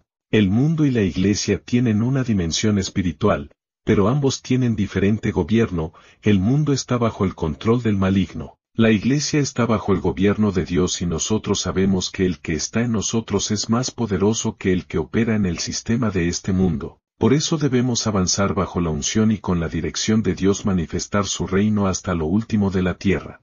El amor o la amistad con el sistema del mundo o alguna de sus operaciones, puede ser el caldo de cultivo para la manifestación de demonios en la vida de un cristiano. No debemos tener miedo, pero debemos tener cuidado, ser sabios, prudentes y no ignorar la forma en la que opera el enemigo, para que Satanás no gane ventaja alguna sobre nosotros, pues no ignoramos sus maquinaciones. 2 Corintios 2.11 capítulo 10 La autoliberación considero que es muy importante que antes de entrar a este tipo de ministración, se pueda haber participado de una ministración de parte los pastores o de líderes maduros. Luego de haber sido ministrados en las diferentes áreas de su vida y de haber sido liberados, es bueno por siempre controlar, velar y rechazar cualquier operación que las tinieblas pretenden en nuestras vidas. Un ministro mundialmente reconocido como John Eckhart declaró, a menudo me preguntan, ¿puede una persona liberarse a sí misma de demonios? Mi respuesta es sí, y también es mi convicción que una persona no puede mantenerse libre de demonios hasta que esté caminando en esta dimensión de liberación. Quise mencionar lo que John Eckhart declaró porque coincide totalmente con lo que pienso de manera personal y la importancia que considero tiene el hacer esto cada tanto y por siempre, no importa cuántos años de cristiano tenga una persona, creo que por siempre debe resistir al diablo y luchar contra todo ataque manteniendo limpia y libre toda área de su vida. ¿Cómo es que una persona puede liberarse a sí misma? Todo hermano, como creyente, tiene la misma autoridad que los ministros que se están moviendo en el ministerio de liberación. Tiene autoridad en el nombre de Jesús. Y Jesús de manera llana les prometió a los que creyeran. En mi nombre echarán fuera demonios San Marcos 16-17 Usualmente lo único que necesita la persona es aprender cómo llevar a cabo una autoliberación. Después de que una persona ha experimentado una liberación inicial a manos de un ministro, experimentado puede comenzar a practicar la autoliberación. Una de las mayores revelaciones es la revelación de la autoliberación. Podemos liberarnos a nosotros mismos de cualquier control de las tinieblas, Isaías 52, 2. Podemos ejercer poder y autoridad para nuestra propia vida. Jesús nos dijo que sacáramos la viga de nuestro propio ojo, Lucas 6:42. El término sacar es la misma palabra utilizada en referencia para echar fuera demonios ekbayo. Tome la responsabilidad espiritual por su vida no dependa de nadie más para su bienestar espiritual. Confiese la palabra sobre su vida. Haga oraciones fuertes que desarraiguen al enemigo. No permita que la autolástima lo obstaculice. Impúlsese a orar. Esta es una clave para una vida vencedora. Todo comienza con una decisión. No puede permitir que la pasividad le robe la liberación. Debe abrir su boca. Su liberación está tan cerca como su boca. Hay muchas personas frustradas con la vida. La gente que lucha puede quedar abrumada por la duda y el fracaso. Algunos están batallando con el estrés y la presión que a menudo lleva a problemas emocionales y físicos. Jesús invirtió una cantidad considerable de tiempo ministrando al oprimido. Las multitudes vinieron a escucharlo con el fin de ser sanadas y liberadas de espíritus malignos. La liberación es el pan de los hijos. Cada hijo de Dios tiene el derecho de disfrutar los beneficios de la liberación. La liberación trae libertad y gozo. Hemos visto miles de creyentes ser liberados de demonios a través de la oración con autoridad. La liberación es un ministerio de milagros. Usted verá milagros multiplicados a través de la oración de guerra. Los avances que verá son sobrenaturales. Las sanidades se multiplicarán. Los cautiverios a largo plazo serán destruidos. Las raíces escondidas serán expuestas y eliminadas. Los problemas inexplicables serán solucionados. Los obstáculos necios serán removidos. Los ciclos de fracaso serán rotos. Los fracasos que causan amargura son revertidos a través de oración de guerra. La prosperidad y el éxito vendrán. Se verá un avance en diferentes áreas de su vida. Experimentará éxito en las relaciones, finanzas, ministerio y proyectos. La liberación está diseñada para eliminar los obstáculos espirituales que impiden el progreso. La liberación suaviza los lugares ásperos y endereza los lugares torcidos. Usted puede ver al enemigo ser echado fuera de su vida. Usted puede vivir libre de las ataduras y las opresiones de los demonios. Usted puede experimentar victoria a través de la oración. Sus palabras y oraciones tienen tremendo poder para destruir las obras de las tinieblas. Los que experimentan liberación y alivio verán cambios notables. Algunas veces el cambio es progresivo y algunas veces instantáneo. No obstante, el cambio será dramático. Habrá un incremento de gozo, libertad, paz y éxito. Esto dará como resultado una mejor vida espiritual con un incremento en fuerza y santidad. La paciencia es necesaria para ver un avance. Dios le prometió a Israel que echaría fuera al enemigo poco a poco, Deuteronomio 7:22, Éxodo 23, 29-30. A menos que entienda este principio, usted se cansará de orar por algunas personas y se desanimará en su propia liberación. Entre más libertad reciba, más necesita crecer y poseer su tierra. Creo, personalmente, que la liberación es progresiva en nuestras vidas, y que, a medida que vamos madurando en el Señor, vamos siendo libres en muchas áreas. Algunas personas son libres al instante en que reciben a Jesús, aunque esto no es muy común, pues la mayoría es liberada de acuerdo al crecimiento que tengan en Dios. Entre más ataduras tenga una persona, más será el tiempo que le tomará para ser libre. La mayor parte de las personas no tienen idea de qué tan extensa e intensa es la influencia, la infiltración y la opresión demoníaca en sus vidas, es más, posiblemente, la persona que no crea tener ninguna atadura sea la que más tenga. Aunque, por otro lado, si están conscientes de su situación, no saben cómo ser libres de estas opresiones y ataduras. ¿Qué es una atadura? Es una influencia demoníaca que impide que una persona haga lo correcto, aun sabiendo lo que tiene que hacer, no lo hace, porque las influencias demoníacas que operan en ella se lo impiden. ¿Qué es la autoliberación? Es cuando un creyente se arrepiente delante de Dios y renuncia por sí mismo a cualquier espíritu demoníaco que oprime su vida. Esto es hecho por medio de la autoridad y el poder del Espíritu Santo, sin la ayuda de otra persona. ¿Quiénes se pueden beneficiar de la autoliberación? Aquellos que tienen la convicción absoluta de que la liberación es para los hijos de Dios. Creyentes que ya han sido ministrados una y otra vez con la ayuda de otra persona. Aquellos creyentes que recibieron liberación, pero cayeron en tentación y le abrieron la puerta al enemigo otra vez cuando alguna otra área de la personalidad necesita más liberación, con la condición de que ya se haya lidiado con la raíz del problema en particular. Creyentes que han recibido liberación, pero todavía sienten que continúa una opresión en particular sobre ellos. Personas que viven en lugares apartados. Líderes o creyentes que están en posiciones altas que no tienen a dónde ir para que los ministren. ¿Cómo debemos prepararnos para la autoliberación? Cuando una persona vaya a autoliberarse, debe estar completamente segura de que Jesús es el Señor de su vida, su Salvador, y que ha nacido de nuevo, que el Señor es su libertador y que lo ha investido de autoridad y poder para echar fuera todo demonio en su nombre. Hay tres obstáculos fundamentales que impiden la autoliberación. Uno, La falta de arrepentimiento. Cuando la persona está viviendo en pecado y no se arrepiente, le está cediendo un derecho legal al enemigo para obrar en su vida, y cuando el enemigo tiene un derecho legal que no le es quitado, no tiene por qué irse. 2. La falta de perdón, antes de comenzar la autoliberación, el creyente debe estar seguro de que ha perdonado, con todo su corazón, a aquellos que le han ofendido. 3. La incredulidad o la duda, Jesús le dijo, por vuestra poca fe.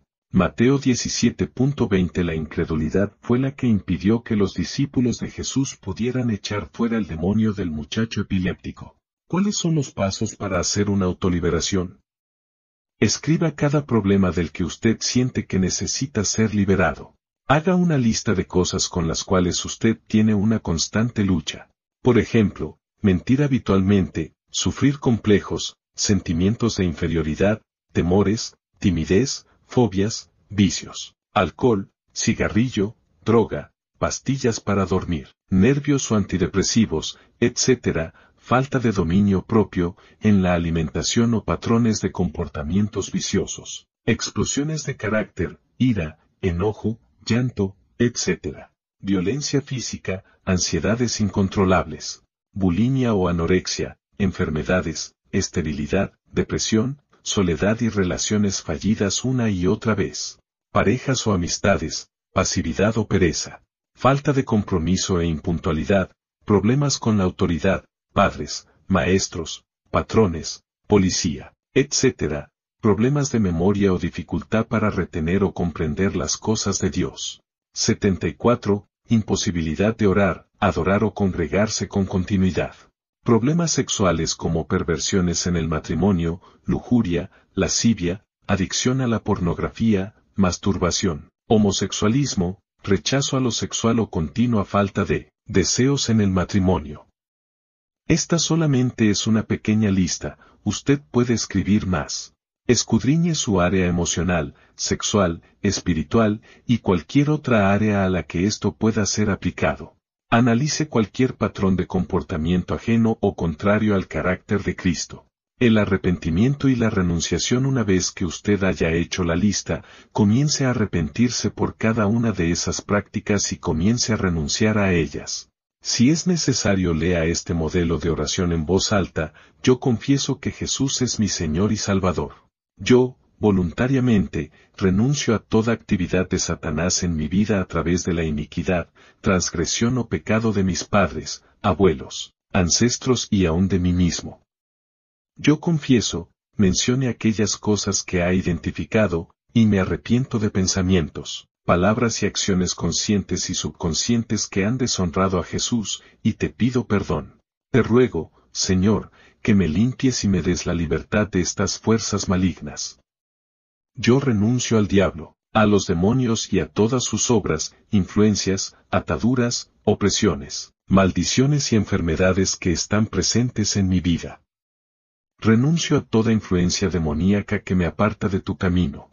Creo que de la muerte y resurrección de Jesucristo, procede mi libertad. Señor Jesús, te pido que seas el Señor absoluto de mi vida. Amén. El proceso de la autoliberación debido a que este es un asunto entre el Señor y usted, es recomendable que haga esto a solas. Tan pronto haya hecho la oración y la declaración anterior, comience a nombrar cada uno de los espíritus. Si usted no sabe el nombre de los espíritus que se manifiestan, entonces, ordénele al espíritu que está detrás de la opresión o la influencia, las siguientes palabras. Yo ordeno a todo espíritu detrás de esa influencia maligna que suelte mi cuerpo. Ahora mismo, en el nombre de Jesús. Espíritu de. Fuera en el nombre de Jesús. Espíritu de. Fuera en el nombre de Jesús. Nombre todos los espíritus que sean necesarios. Aunque pueda considerar que usted no tenga operando en su vida dicho espíritu y pídale al Señor que le traiga revelación de cuáles son los posibles espíritus que operan en su vida, al final de este manual encontrará una lista con grupos de demonios que operan en la vida de las personas. Nombre en voz alta a todos los que considere necesario. Si por el contrario, usted tiene claro cuál es el espíritu o los espíritus que lo están oprimiendo, Puede hacer una oración como la siguiente, espíritu de temor, por ejemplo, yo te ato y te ordeno en el nombre de Jesús que salgas de mi vida, rompo tu poder y declaro que, en el nombre de Jesús, soy libre. Ahora mismo. Esto debe hacerlo espíritu por espíritu, área por área. Renuncie, luego átelo, y por último, ordénele que se vaya en el nombre de Jesús, para que salga de su vida. Para este momento, usted se puede encontrar tosiendo, bostezando, llorando o aún gritando, hay muchas maneras de recibir liberación. Puede que a lo mejor tenga náuseas y termine vomitando a medida que el Espíritu Santo lo va haciendo libre, puede que le asalten las ganas de ir al baño y tenga que defecar. No se asuste por ninguna de estas cosas, son necesarias y son manifestaciones de una evidente liberación. Si no hay una evidencia espontánea de liberación, entonces comience a toser y a respirar profundo. Usted encontrará que ese toser voluntario va a continuar hasta que los espíritus responsables por cada condición se hayan ido. El toser, voluntaria o deliberadamente, es para usted un paso de fe, pero, para los demonios, es una señal de que deben irse, al igual que con el acto de echarlos fuera. He encontrado que las reacciones demoníacas durante la liberación pueden ser vistas en movimientos de diferentes partes del cuerpo de la persona que está recibiendo la liberación. Por ejemplo, movimientos en el área del abdomen, las manos, la expresión de su cara y otros. Algunos consejos para el momento de la autoliberación. Nunca converse con ningún espíritu que hable a su mente. Ordénele que esté en silencio y que salga en el nombre de Jesús. Entonces, comience a toser o exhalar su aliento deliberadamente hasta que sienta que se va. Si siente que le habla a su mente, ate todo espíritu y toda voz del enemigo, prohíbale que le hable. Los demonios quizás quieran distraerlo haciéndolo llorar o tratando de sumergirlo en un recuerdo doloroso que lo quebrante pero esta solo suele ser una táctica para demorar el proceso, por lo tanto, no ceda, sino que tosa deliberadamente o bostece hasta que ellos obedezcan y se vayan, entonces, notará que el deseo de llorar va a desaparecer. Puede que trate de distraerlo de muchas maneras o de interrumpir de una u otra forma, con ruidos, llamadas o visitas inesperadas, pero no debe dar lugar a ninguna distracción. Permanezca sentado todo el tiempo y rehúsese a ceder a cualquier fuerza que lo quiera hacer caer en el piso o gritar. Rehúsese, en el nombre de Jesús, a obedecer a los demonios, y se dará cuenta que usted está en control. Reclame y apropiese por fe, de su liberación completa, crea que ya la recibió. Algunas veces, los demonios tratan de hacerle creer que nada sucedió, especialmente cuando no hay manifestaciones físicas de su presencia puede que recibir liberación sin señales aparentes. Los primeros días y semanas los espíritus tratan de convencerlo de que usted no es libre y pueden usar estrategias como los mismos deseos y síntomas que usted tenía antes de ser libre, pero es en ese momento que usted tiene que tomar autoridad sobre ellos. Algunas veces, los demonios también tratarán de traer a su mente pensamientos de duda, pero usted debe reprenderlos. Si usted lo hizo por primera vez y no fue libre totalmente en algunas áreas, hágalo otra vez, en las áreas específicas que quedaron sin liberar. Todas las veces que sea necesario, crea que lo que está diciendo está sucediendo. La llave para desatar su fe es la confesión que usted hace con su boca, en voz alta. Lea la palabra en voz alta, trabaje, muy de cerca, con el Espíritu Santo. Él le puede mostrar algún área que, a lo mejor, usted no recuerda. Él se la traerá a su mente y estará con usted todo el tiempo. Sea paciente, pues, algunas ataduras pueden ser débiles mientras que otras pueden ser muy fuertes. Una atadura débil puede ser rota al instante, sin embargo, una fuerte puede tomar un tiempo más prolongado. Algunas personas esperan que años de problemas puedan ser resueltos en una hora de consejería y liberación. Esto no es así, ser totalmente libre envuelve una fuerte guerra espiritual, esfuerzo y disciplina de parte de la persona que anhela ser liberada.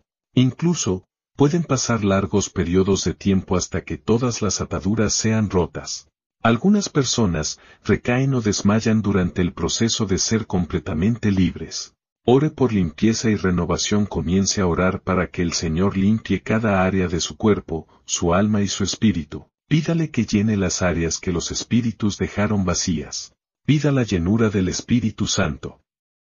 22. Absteneos de toda especie de mal. 23. Y el mismo Dios de paso santifique por completo, y todo vuestro ser, espíritu, alma y cuerpo, sea guardado irreprensible para la venida de nuestro Señor Jesucristo. 1 Tesalonicenses 5 22 y 23 Una manera en que la persona puede recibir la limpieza total, es respirando profundo, y esto es un acto de fe. Un consejo final, mantenga su liberación, apártese del pecado, ore todos los días, lea la palabra, reprenda todo mal pensamiento que el enemigo le envíe a su mente, sea lleno del Espíritu Santo, asista a una iglesia continuamente, no deje de congregarse y resista al enemigo. Capítulo 11 Agrupaciones de demonios resentimiento. Amargura, falta de perdón, asesinato, destrucción violencia, venganza, represalia ira, mal genio voluntad propia, rebelión, desobediencia, egoísmo falta de sumisión, necedad, obstinación contención, contienda, pelea, disputa, altercados argumento, critica, división, desunión, calumnia control dominio, Jezabel, posesión, Acab, hechicería manipulación, hijito barra diagonal AD, mama, represalia.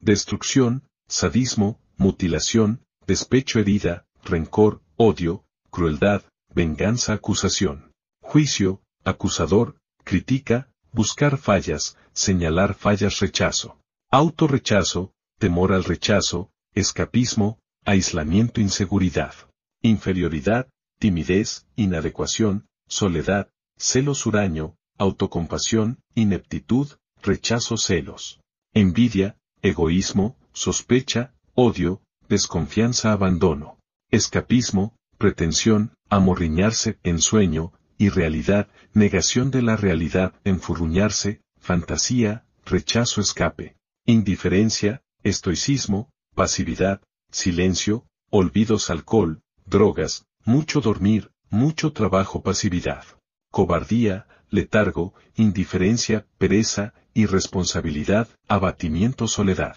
depresión, desanimo, desesperanza, insomnio, melancolía, derrota suicidio, agobio, desesperación, muerte, pesadez, disgusto derrota, deseo de muerte, abatimiento, soltería, divorcio preocupación. Ansiedad, aprehensión, miedo, pánico pavor, timidez, parálisis nerviosismo tensión, inquietud, vagancia, insomnio, excitación hábitos, nerviosos, tics nerviosos, dolor de cabeza, ansiedad sensibilidad, pena, miedo a la desaprobación, temor al hombre, desquite, susceptibilidad persecución, injusticia, sensibilidad, miedo a la condenación, miedo al juicio, miedo a la acusación, miedo a la reprobación, enfermedad mental, demencia, retraso mental, paranoia, esquizofrenia, locura, senilidad, alucinaciones, manías, retraimiento, fuera de la realidad paranoia, celos, desconfianza, confrontación, envidia, persecución sospechas, temores, dudas confusión, frustración, incoherencia, olvidos duda, incredulidad, autoengaño, escepticismo indecisión, aplazamiento, olvido, compromiso, indiferencia, confusión autoengaño, autoseducción, orgullo, autocompasión fantasías, toma altos riesgos mente atada, confusión, espíritus de espiritismo, temor del hombre, miedo al fracaso, miedo al futuro, espíritus de lo oculto, ceguera y sordera espiritual, estupor, idolatría mental, intelectualismo, ego, racionalismo, orgullo, soberbia, miedo a la autoridad. Mentira, engaño, miedo al hombre, orgullo, ego, altivez, altanería, contestador, autosuficiente, no quiere ayuda, arrogancia, vanidad, importancia, autojustificación, juicio, burla, impaciencia, afectación, teatro, pretensión, comedia, fingimiento, falsedad, simulación, hipocresía, codicia, robo, avaricia, cleptomanía, materialismo, confía en sus bienes, muerte, tacañería, mezquindad, perfección, orgullo, frustración, juicio, vanidad, critica, irritabilidad, acosador, ego, ira, intolerancia, inflexible competencia, controlador, argumento, orgullo, ego falsa carga. Religiosidad, falsa responsabilidad, falsa compasión, amor fingido, impaciencia, agitación, resentimiento, frustración, critica, intolerancia, aflicción, dolor, congoja, crueldad, angustia, llanto, quebrantamiento de corazón, no santo, tristeza, fatiga, cansancio, agotamiento, pereza, muerte, suicidio, ansias de morir, depresión, hiperactividad, desasosiego, manipulación, presión, maldición, costumbre de maledicencia, bromas, blasfemia, calumnia, insulto, chisme, burla, bufonada, critica, insatisfacción, queja, menosprecio, subestima. Adicción y compulsión. Nicotina, cafeína, alcohol, drogas, medicamentos, pornografía, glotonería, teléfono, música, bailes mundanos, manías, comprar, juegos de azar, glotonería, nerviosismo, resentimiento, frustración, auto, gratificación, ociosidad, indulgencia, obesidad, autocondenación, odio a sí mismo, autoacusación, autocompasión, culpa, condenación, indignidad, vergüenza, impureza sexual, lujuria, lascivia, prostitución, incesto, fantasías muy lujuriosas, vicio, de masturbación, vicio de pornografía, homosexualidad, perversión, depravación, adulterio, fornicación, moab, quemos, violación, frigidez, impotencia, súcubo, incubo, voyeurismo, espiar, exhibicionismo, masoquismo, sadismo, orgías, ocultismo.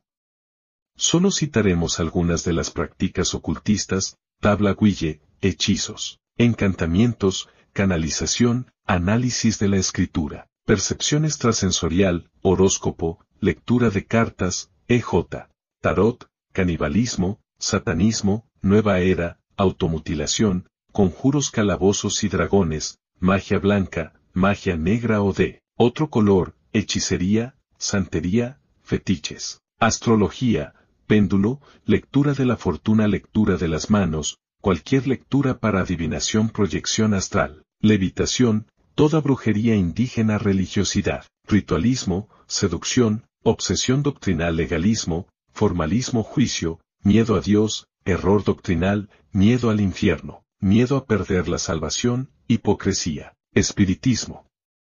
Espíritu guía, necromancia, sesiones espiritistas consultar con muertos, llamar a los muertos, pedir cosas a los muertos limpias, tomar brebajes de los anteros, hechiceros, espiritistas, etc.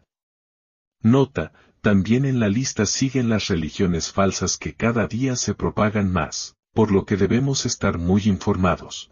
Las sectas son, logias, sociedades, agencias, fraternidades, hermandades, comunidades que usan en su doctrina una parte de la palabra de Dios, pero niegan otras partes, o que interpretan pasajes de la palabra de Dios de una manera totalmente arbitraria, fuera de contexto, y de acuerdo a los intereses o conveniencia de los líderes.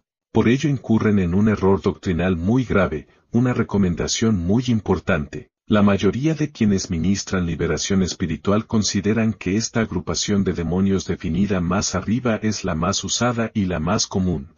Esta lista ayuda a expulsar más fácilmente demonios de acuerdo al cuadro del paciente. Por ejemplo, si la persona está con problemas de soledad tendremos entonces la lista, soledad, depresión, desánimo, desesperanza, insomnio, melancolía, derrota suicidio, agobio, desesperación, muerte, pesadez, disgusto, derrota, deseo de muerte, abatimiento divorcio, soltería se deberían reprender todos los espíritus que están dentro de la categoría de soledad, para asegurar la liberación.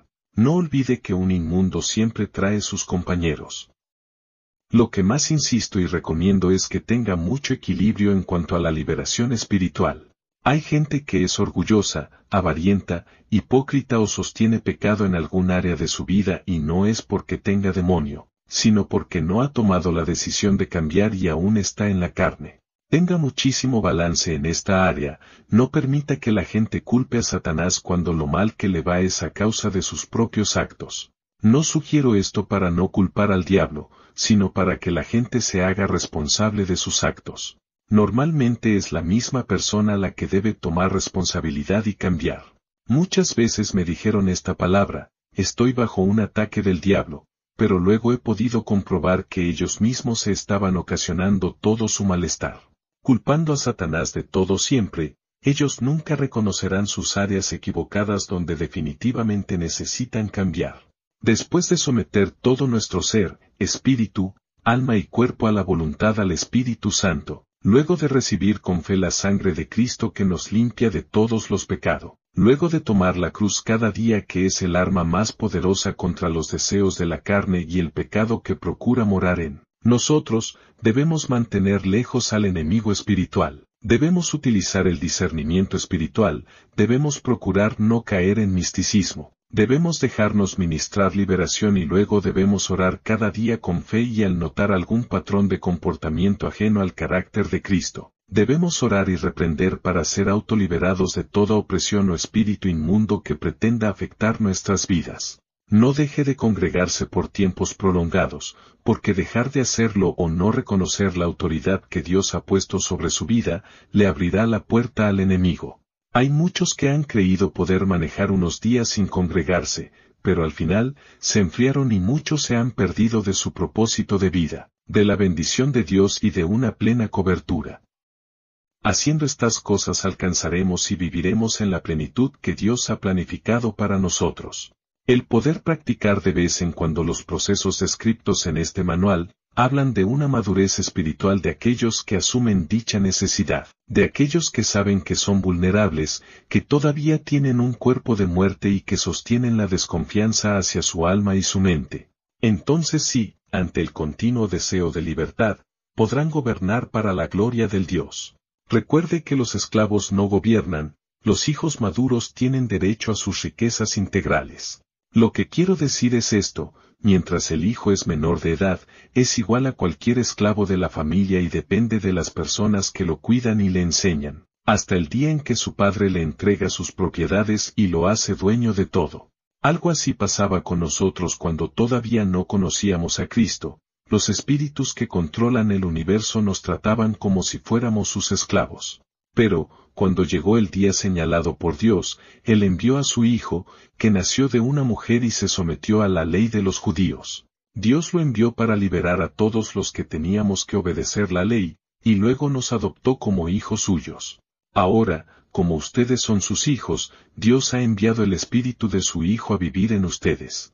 Por eso, cuando oramos a Dios, el Espíritu nos permite llamarlo, papá, querido papá. Ustedes ya no son como los esclavos de cualquier familia, sino que son hijos de Dios. Y como son sus hijos, gracias a Él tienen derecho a sus riquezas. Gálatas 4.1 al 7 Espero que este libro pueda afectar las fibras más íntimas de su ser, accionando la entrega y la disposición para generar y sostener la apreciada libertad que Cristo pretende para nuestras vidas. Poner voluntad en la autoliberación es rechazar de plano cualquier operación de las tinieblas en su vida. No poner voluntad es aceptar que espíritus inmundos tomen lugar en algún área de su vida. Usted determine. Solo permítame aconsejarle que aborrezca al enemigo de nuestras almas, que lo expulse de su vida y guarde toda área de su ser, su familia, su propósito y su economía en Cristo. Póngale doble guardia a sus promesas y destruya cada día y sin rendirse toda artimaña de Satanás.